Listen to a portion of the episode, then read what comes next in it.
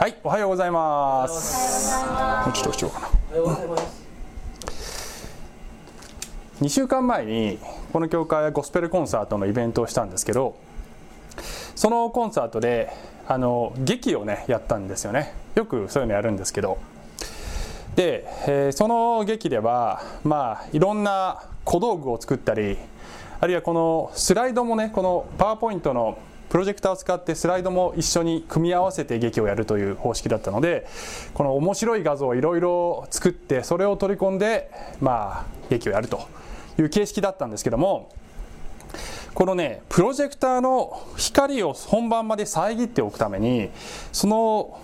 前にねこうその辺にあったこうマイクのケースみたいなやつを樹脂でできたやつをこうかぶせておいたらねこの本番になった時にこのレンズのところに何か付着してて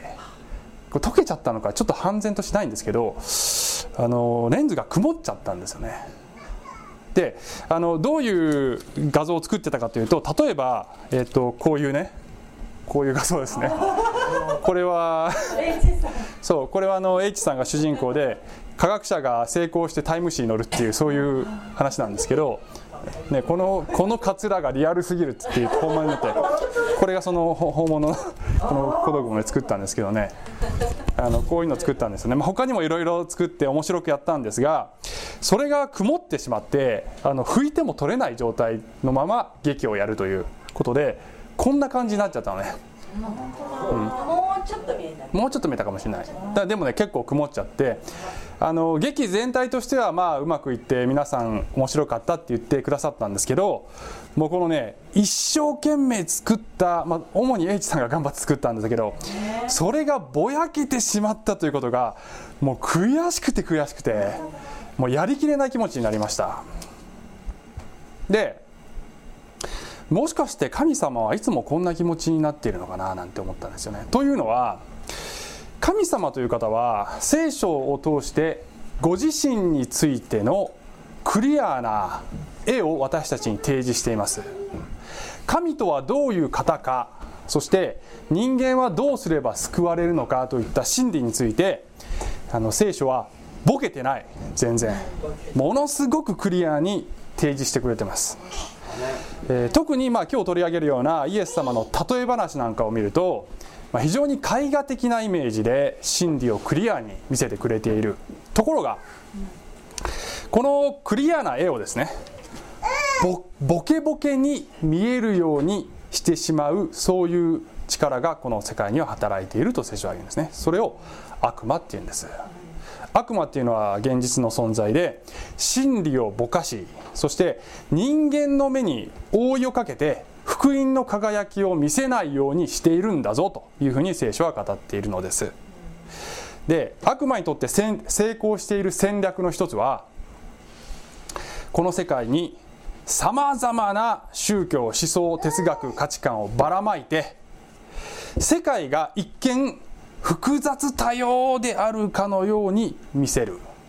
救いの方法もなんかいろんなのがあるなというふうに見せる。そしてどれが本物かわからんというふうに人間に思わせるというのがこの悪魔の戦略なのです。ところが、まあ、今日見ていく箇所とかをね見るとですね実は世界は複雑多様ではないのですね。極めてシンプルなんです世界は、えーこの世の中にたくさんあるように見えるさまざまな教えは、えー単純に2つに分類されるんです。一つは人間が頑張って立派に生きることで神に近づくというそういう教えと。そうではなくてもう一つは人には全くそういう力はなくて神様からの正しさ神の義をいただくしかなくてそのために神の側が近づいてくださったんだというそういう教えです。自力で神様の清さに到達できない。ということがね分かると。また自分で神になることもできない、まあそういう宗教ありますけど。で自分の力で天国とか、まあ、極楽とかあるいは死んだ後どんな、ね、場所でもいいんだけどいい状態に死んだ後になろうなろうと思ったら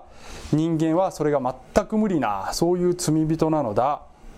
神に憐れんでいただかなくては全く無理なんだ。ということに気づくとこのね大量にあったはずの選択肢が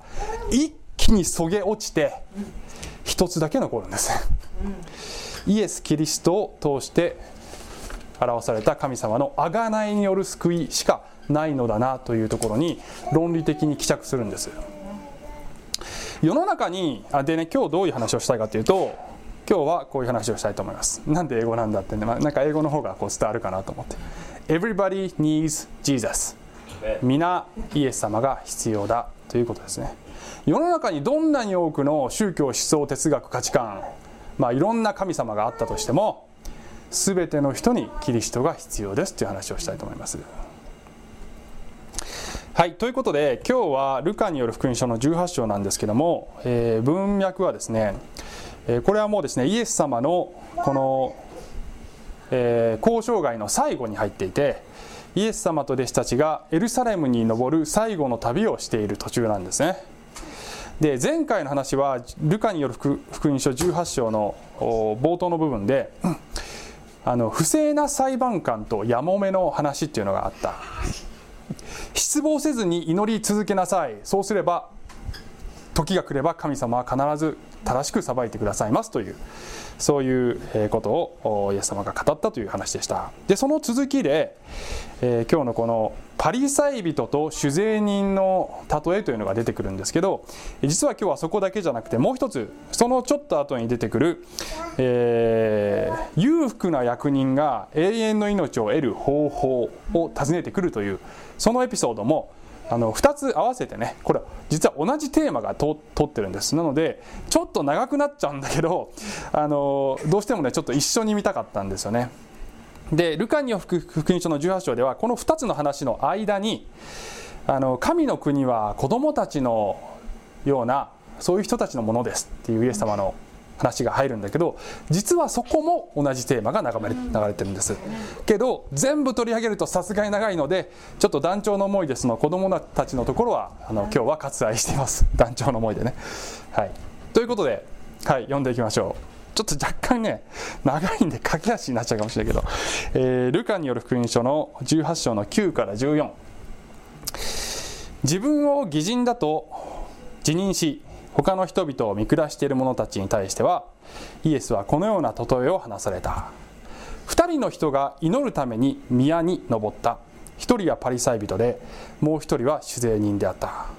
パリサイ人は立って心の中でこんな祈りをした。神よ私は他の人々のようにゆする者不正な者勧誘する者ではなくことにこの酒税人のようではないことを感謝します。私は週に2度断食し自分の受けるものは皆その10分の1を捧げております。ところが酒税人は遠く離れて立ち目を天に向けようともせず自分の胸を叩いていった。神様こんな罪人の私を憐れんでください。あなた方に言うがこの人が義と認められて家に帰りました。パリサイ人ではありません。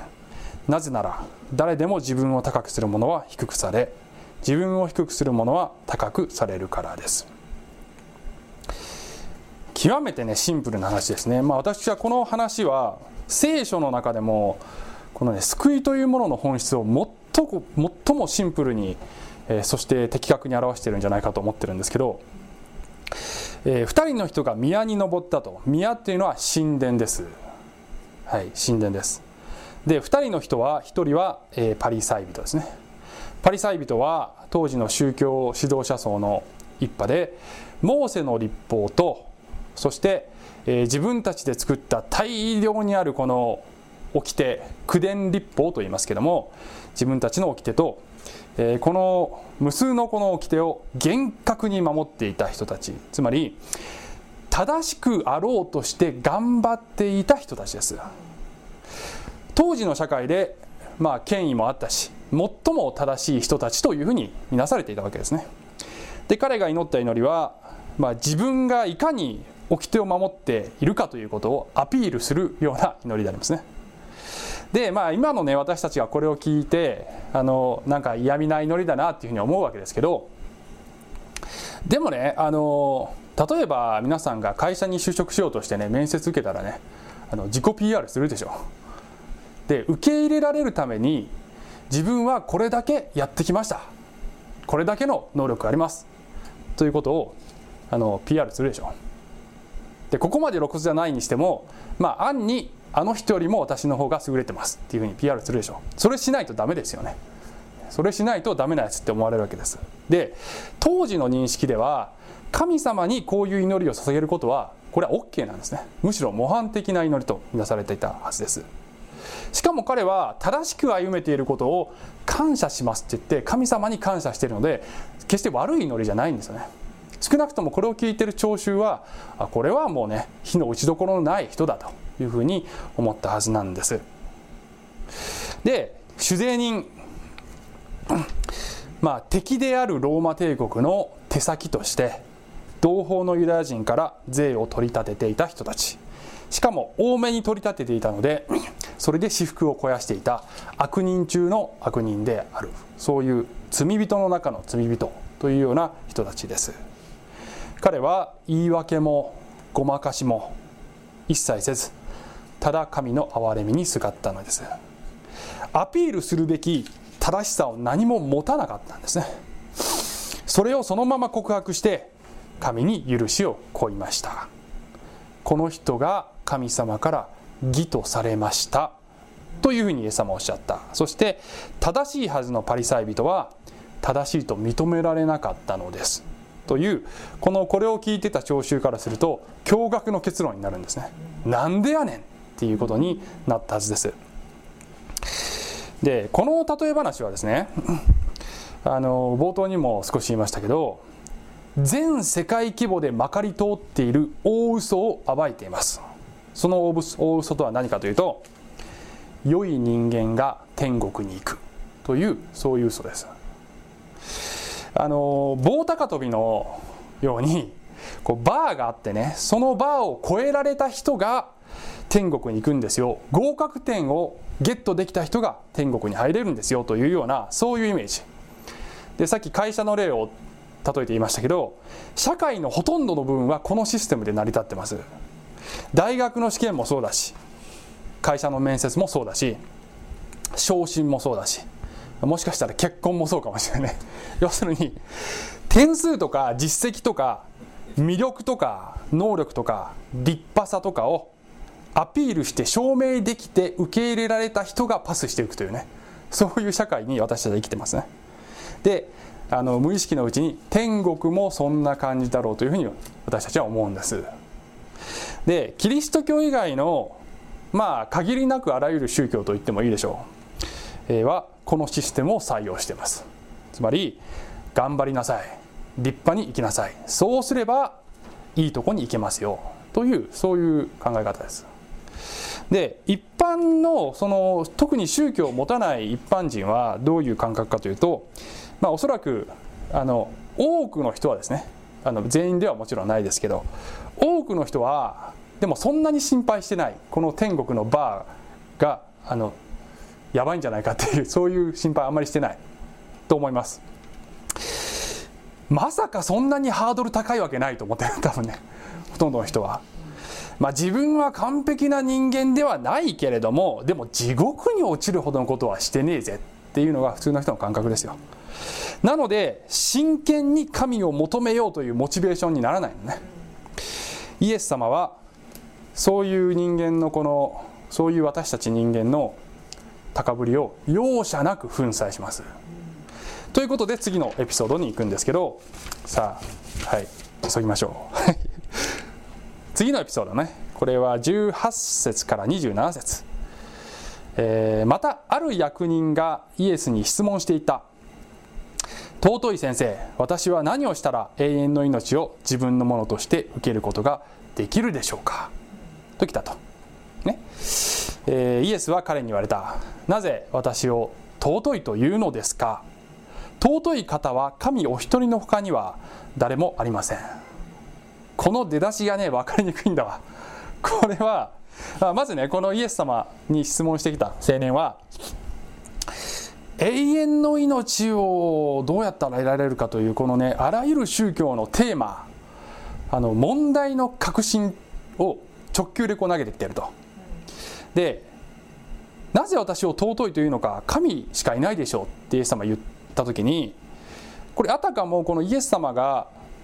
ご自分の神聖を否定しているかのように見えるんだね。あの私別に神じゃないけどって言ってるように見見えるんだけどそうじゃないんだね。これはあのこの青年が確信をつく問いを投げてきたので確信をつくさらなる問いで返してるんです。つまりあなたは私を何者と考えてますかというそういう問いを返してるんです。私を何者と捉えるかでそのあなたが求めている永遠の命がそこにかかってるんですよ。っていうことなんだけど神にこそふさわしいこの尊いという言葉を私に使ってくるということは私を神と認めているのですか？というそういう問いなんです。でイエス様はお分かりになっているのはおそらくこの青年はそれを認めていない。認めていないのになぜその言葉を私に使うのか。ということを問うてきている。で彼にはイエス様を神と認める信仰がないのでね。でそのイエス様を神と認める信仰があれば永遠の命が得られるんだけどそれを持っていないのでそれが分かっててイエス様は今度それを悟らせるために立法の話に持っていくんです。ね、それが20節から「戒めはあなたもよく知っているはずです」「勧誘してはならない。殺してはならない。盗んではならない。偽証を立ててはならない。父と母を敬え」でねこの聖書箇所は他の福音書にもあってあのマタイの福音書を見るとこのいろんな掟のねリストの最後にあの隣人愛もイエス様は加えてるんですね。でこのリストは、出エジプトに出てくる10回の掟の後半部分です。で後半部分は人間関係の掟がリストになってるんですね。前半は神との関係つまり偶像を禁止して神だけを神とせよというのがこの前半部分のポイントなんですね。大きく分けると前半の神との関係と後半の人間関係の掟になってるわけこの10回が。で多分意図的にイエス様は後半だけをこう言ってる。21節見ると、えー、すると彼は言ったそのようなことは皆小さい時から守っておりますと。あのね天国の合格合格ラインは余裕で超えてますっていうそういうそういう余裕が見えるこれね。22節。イエスはこれを聞いてその人に言われた。あなたにはまだ一つだけ欠けたものがあります。あなたの持ち物を全部売り払い貧しい人々に分けてやりなさい。そうすればあなたは天に宝を積むことになります。その上で私についてきなさい。イエス様はあの完璧になるためにもっと頑張れって言っているのではないんだよね、まあ、言ってるんだけどそれが意図していることじゃないんだよねこれはね実は。これは青年の自信を粉砕するために言ってるんです。いつもだイエス様大体そうです。あの山上の水軍の時もねあのあなた方の義がパリサイ人に勝ってないと無理ですよと、ね、とにかくバーがすげえ高いんだもうあなた方の想像以上に高いんだぞっていうことを言わないと分かんないから言ってるんですね。で隣人愛を実行するしてるってあなたは思ってるかもしれないけどね。持ち物全部売り払うぐらいじゃないとあの実行したことになりませんよ。神様の清さで言えば。というふうにイエス様はおっしゃってるんですね。あのそれをした方はイエス様ご自身です。イエス様はご自身の持てご自身の持てるものを全て捨てて私たちを愛してくださった。そのイエス様の義でないと神の合格ラインには到達できないですよと言ってるんです。で私についてきなさいというその言葉の部分でおそらくは実会の前半部分すなわち神との関係の部分をカバーしていると思われます。つまりあの実会を全部きちっと守ろうと思ったらこれぐらいできてないと全然合格できませんというふうに言って彼が全くあの無理だっていうことをね悟らせるというそういうやり方ですイエス様ね。でそうなるとどうなるかっていうと23節ね。すると彼はこれを聞いて非常に悲しんだ。大変な金持ちだったからである。イエスは何を見てこうあ彼を見てこう言われた。裕福な者が神の国に入ることはなんと難しいことでしょう。金持ちが神の国に入るよりはラクダが針の穴を通る方がもっと優しい。これを聞いた人々が言った。それでは誰が救われることができるでしょう？イエスは言われた。人にはできないことが神にはできるのです。この話もうちょっとこの後でね弟子たちとのやり取りが続くんですけど今日はそこまでは、え含めていません。はい。であのー当時の認識ではお金を持っている裕福であるということはこれは神様に祝福されている証拠なのでお金持ちは天国に一番近いというふうにね人々は思っていたのですところがイエス様は金持ちはすげえ難しいぞって言ったのでこの弟子たち、まあ、人々が「えー、金持ちでさえ入れないんだったら誰が入れるの?」っていう反応になったということですね。まあ、イエス様に言われ言わせるとまあ、弟子たちに弟子たちとか人々の認識では金持ちはより近いと思ってるかもしれないけど実際にはお金がいっぱいあるとそれが偶像になってしまってもっと難しくなるだけだということがイエス様の言ってることです。まあ、ラクダが針の穴っていうふうに言ってるんですけどじゃあ質問ですが あの金持ちがね行くのは天国に行くのはラクダがラクダが針の穴だとすれば貧乏人はどれぐらいなんですかね？貧乏人はウサギぐらいですかね。ね。貧乏人はウサギぐらいだからより可能性が高まったっていうことなんですかね。そういうことじゃないんだよね。ラクダであろうとウサギであろうと全く無理なことには変わりがない。つまりあの貧乏だったらより簡単だっていうことがイエス様の言いたいことじゃなくて貧乏だろうと金持ちだろうとこの救いというものは全く人間には不可能なレベルですよということがこのポイントなんですね。誰にとっても天国は不可能な場所なんですよっていうことがポイントなんですよ。この針の穴って言ってる時に。ちなみになんか針の穴っていうのはどっかの門門の名前だとかっていう説があるらしいけどそれは違うらしいですね。だから本当に針の穴です、ね、本当に裁縫で使う針の穴です。ね。でイエス様は人間には全く不可能なその救いというものを人間には不可能だから神が可能にしたのですよ。人間の正しさでは天国のバーは不可能ですよ。神の義を人間に与えるという方法しかないのですよ。それは神の御子に神の御子の血による贖いしかないのですよ。という結論になっていくわけですね、うん、ということではい。ということで最初に見たこのあの主税人とパリサイ人の話とこの役人の話と要するにテーマが一つなんですね。人間には無理なんです。人間の正しさでは無理だというそのテーマがずっと流れているわけです。さてではですねあの ここから後半なんですけど、まあ、今日の箇所から適用をね考えていきたいんですけども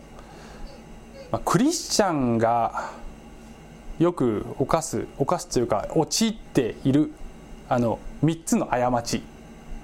ということで話していきたいですね。よくクリスチャンが陥る3つの過ちです。で比率としてはね1つ目と2つ目はちょっとクイックにやって3つ目にちょっと時間をかけたいんですけどね。はいえーね、1つ目はい神の義が自分の義にすり替わってませんっていうねことなんですね。要するに私たちクリスチャンは自分の罪性を認めて神様の義すなわちイエス様の正しさを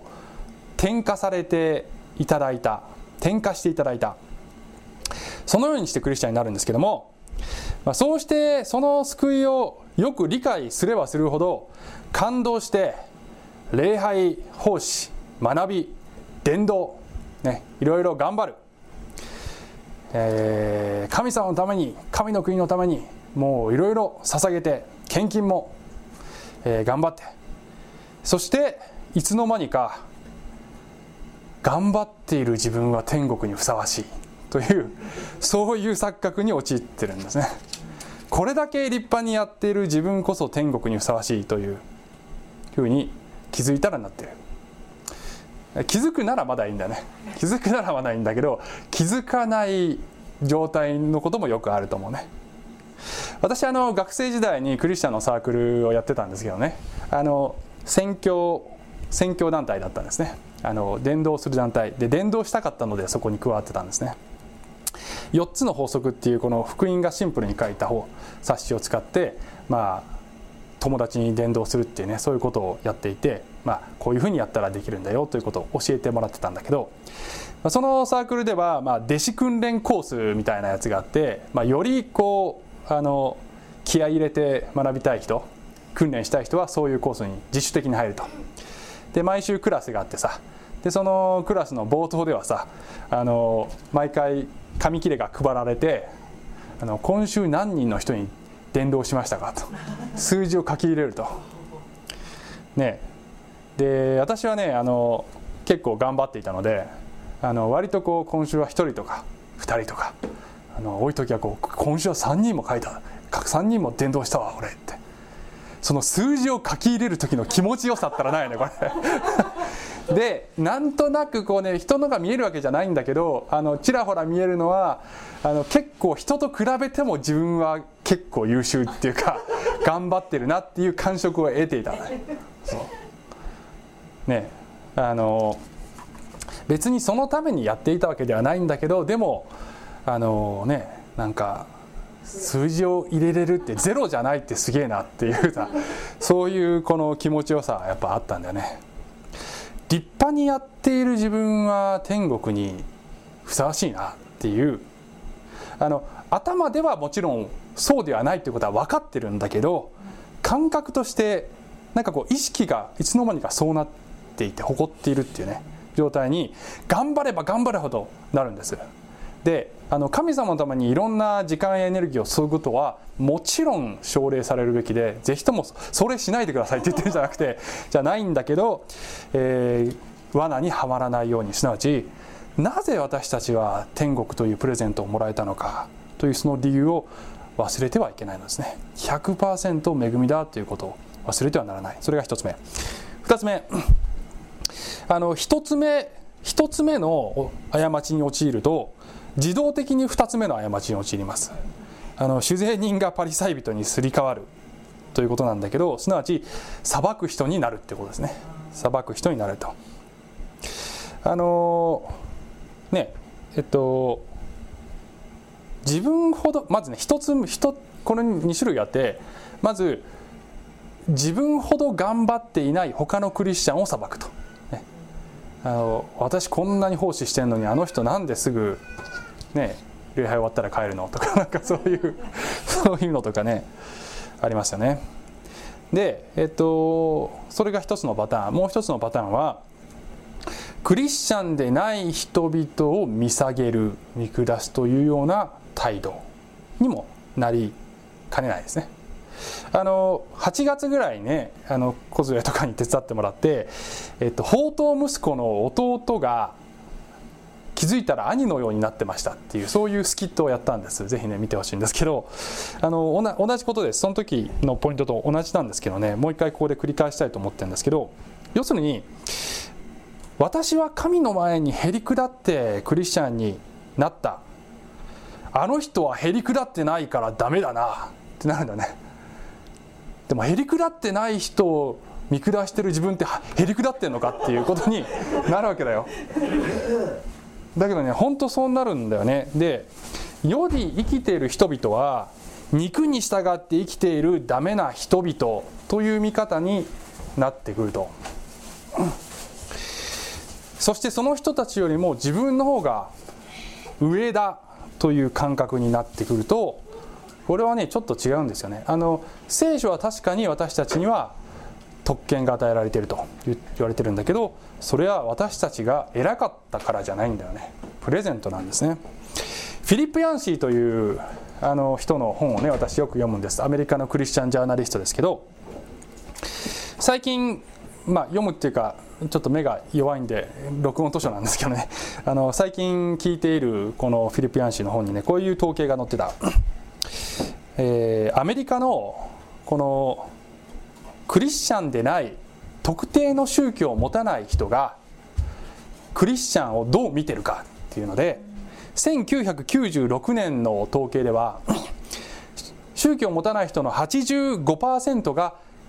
キリスト教徒を好意的に見てると。あの人た自分はそれ信じないけどあの人たちはあの素敵な人とだなっていうそういう感覚で見てると。で13年経った2009年の統計ではこの85%が16%になってましたっていう統計がある。すなわちあのクリスチャンってこう人を裁く人たち自分たちだけが偉いと思っている人たち偽善的な人たちというふうに世の人々が見てる見るようになったというそういうふうになっていてこのフィリピアン氏は、まあ、非常に問題意識を感じて本本でねどうすれば私たちはこの恵みをこの世界に与えることができるのかという。お前らダメなんだぞというメッセージだけではなくてあの彼らに恵みを注ぐ人たちというふうに見られるような姿になれるのかというね、まあ、そういう本を今読んでるんですけど「隠された恵み」っていう本ですね。ぜひ読んでください。であの私たちは外の人々に常に敬意を持って接していかねばなりません。あの敬意を持つということは同意するのとは違うんですけど同意するのではないのです。でも同意しないんだけど彼らに敬意を持って接していく。あの外の人から見れば自分たちを見下している人の話を聞きたいと思うだろうかということで耳を傾ける気になんかならないでしょう。自分たちをね。さばいてくる人たちなんか。なので、えー、私たちもただ一方的な恵みで罪を許されただけなのだというところに立っていれば彼らを一方的に見下して裁くのではなく愛を持って接していくことができるんじゃないでしょうかね。で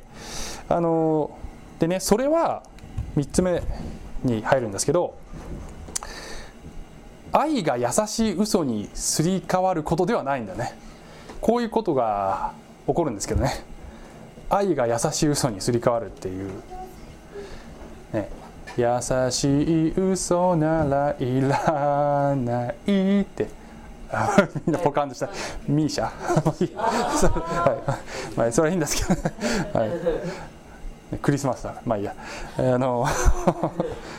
これはね何を言いたいかというとね愛が優しい嘘にすり替わってはいけないという何を言いたいかというと世界を私たちがどう見るかっていうことなんです。世界に対して外の世界に対して私たちがどう接していくべきか。さっき言ったようにあの敬意を払うということは必ずしも同意するということではない。ところがあの世の人たちに親切にあるいは優しくまた彼らを付き合って彼らと付き合っていこうと思うと彼らの信じてるものも OK と言いたくなる衝動に駆られるんですあなたの信じてる神様それもいいねって言ってあげられたらいいなっていう気持ちに、まあ、私はなりますね。特に真面目で真剣でそして頑張っている人にはそれを認めてあげたいという。あれが全部無駄ですよっていうのってすごく勇気がいるしあのできればそういうことを言いたくないなって思う。まあ、あからさまにね言わなくてもいいと思いますけど私たちが世を見る時にそういう感覚であれもいいこれもいいっていう感覚になったら楽だなって思うんだけどでもそれは実は愛じゃない認めてあげることは愛ではない真実じゃないことを認めることは愛ではない。ということなんですね。あのちょっと紹介したい映画があってねえっと有名な映画ですけど「ビューティフルマインド」見た方います？意外とないね。ぜひ見てくださいねこれね。おすすめです。ビューティフルマインド2001年のねいろんな賞を受賞してますよこれね。ラッセル・クローのやつです。あのビューティフルマインドね。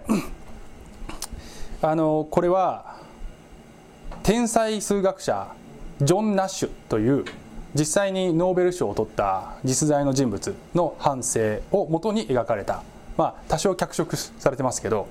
ああのそのその物語なんですね。でこのジョン・ナッシュという人は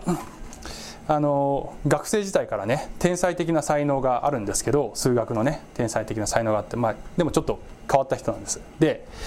えー、病気で幻覚が見えるんです。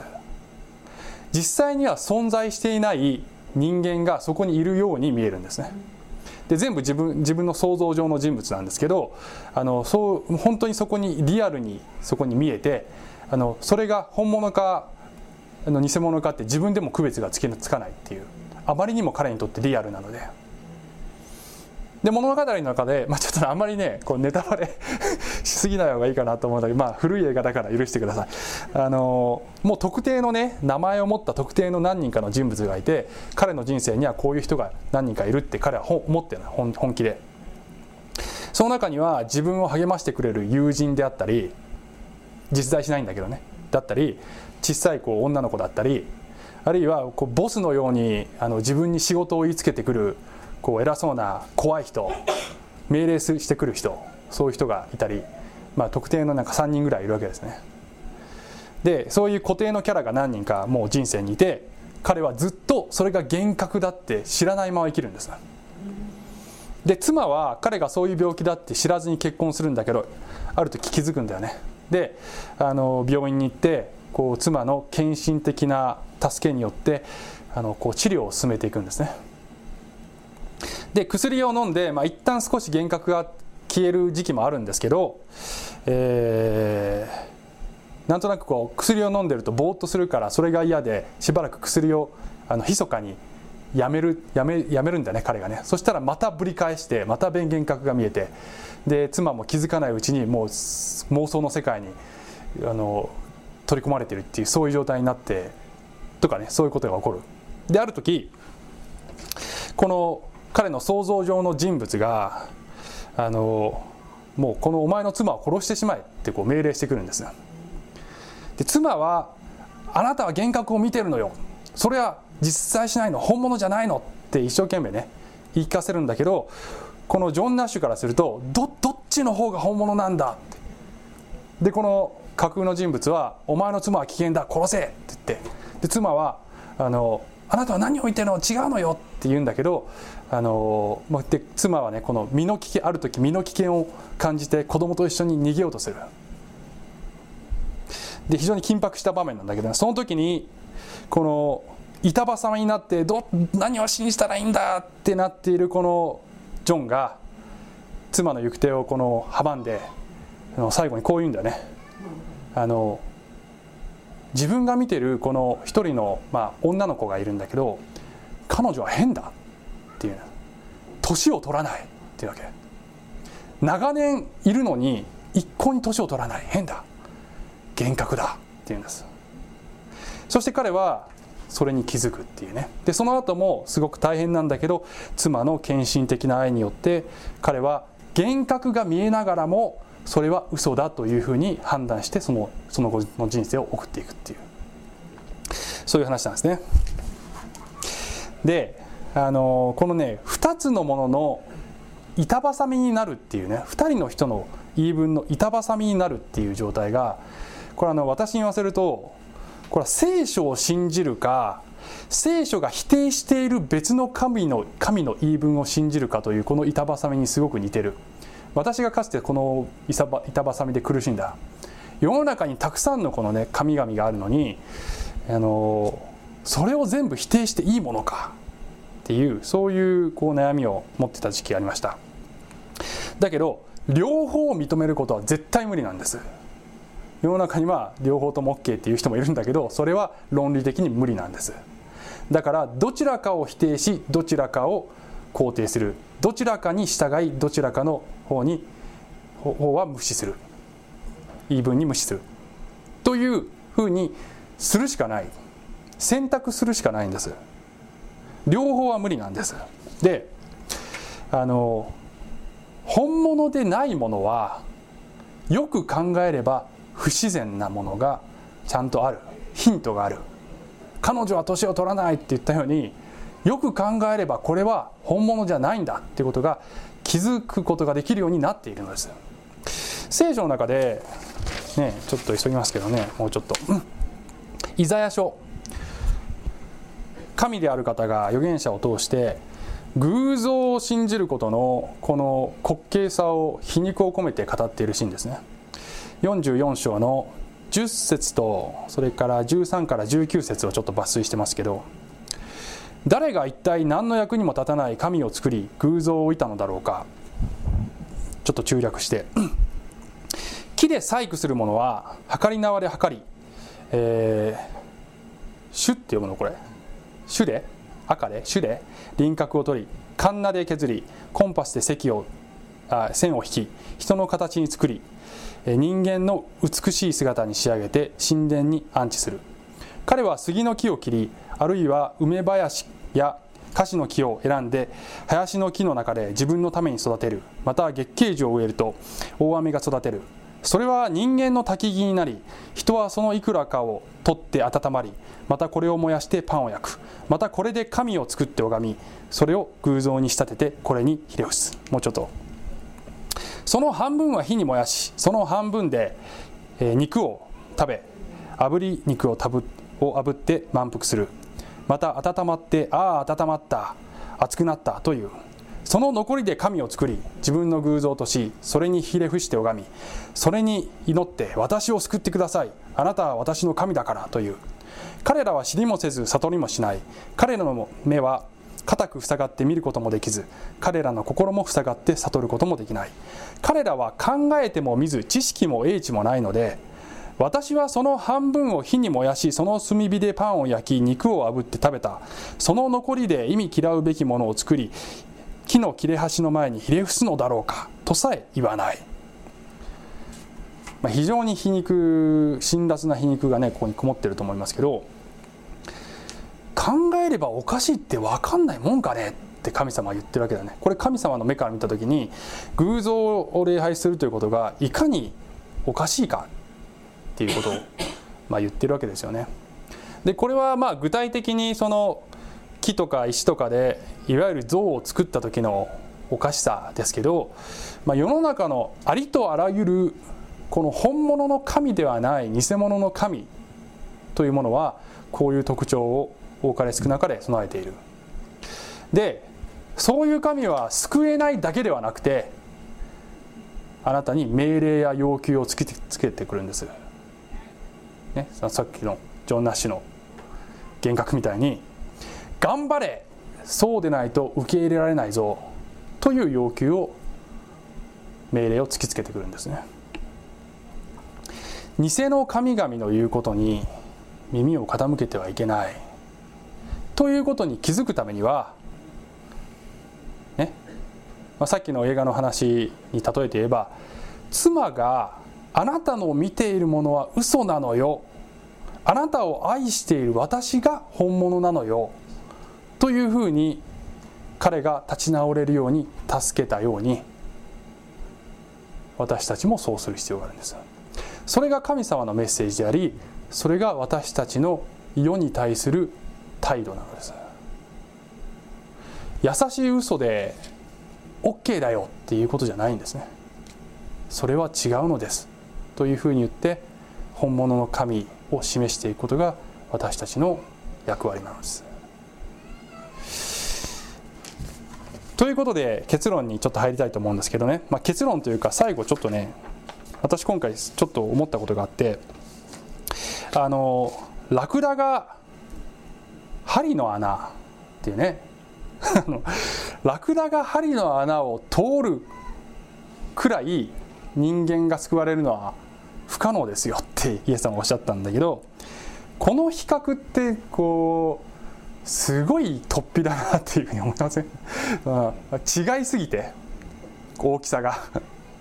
あの昔ね学生時代にバイブルスタディグループで女の子がねこの箇所を見た時に「これはイエス様の実はタバコのことを言ってたんじゃないの?」って言って、ね、タバコってほらキャメルっていう銘柄が銘柄が要するにこれは冗談なんだけどキャメルっていうのはラクダっていう意味なんだけど冗談なんです。要するにあのこれぐらいのタバコぐらいの細さのものが針の穴を通すのはちょっと難しいよねって言うんならまだなんかこうイメージできると。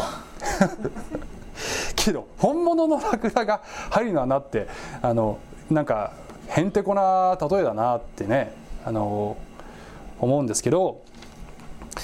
えー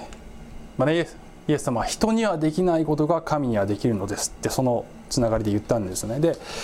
この言葉ってすごく似てる言葉がこのルカの福音書別のところにも出てくるんですよね。ねどこだと思いますか？ヒントはもうすぐクリスマスクリスマスですよ。そうです。はい。さすが、えー、ルカの1の37、ね、神にとって不可能なことは一つもありません。これ誰が言った言葉ですか？ガブちゃんですね。はい。見つかいガブリエルですね。はい。マリアが身ごもりますよ。男性をまだ知らないのにそんなことが不可能はありません。ってガブちゃんが言うんですよね。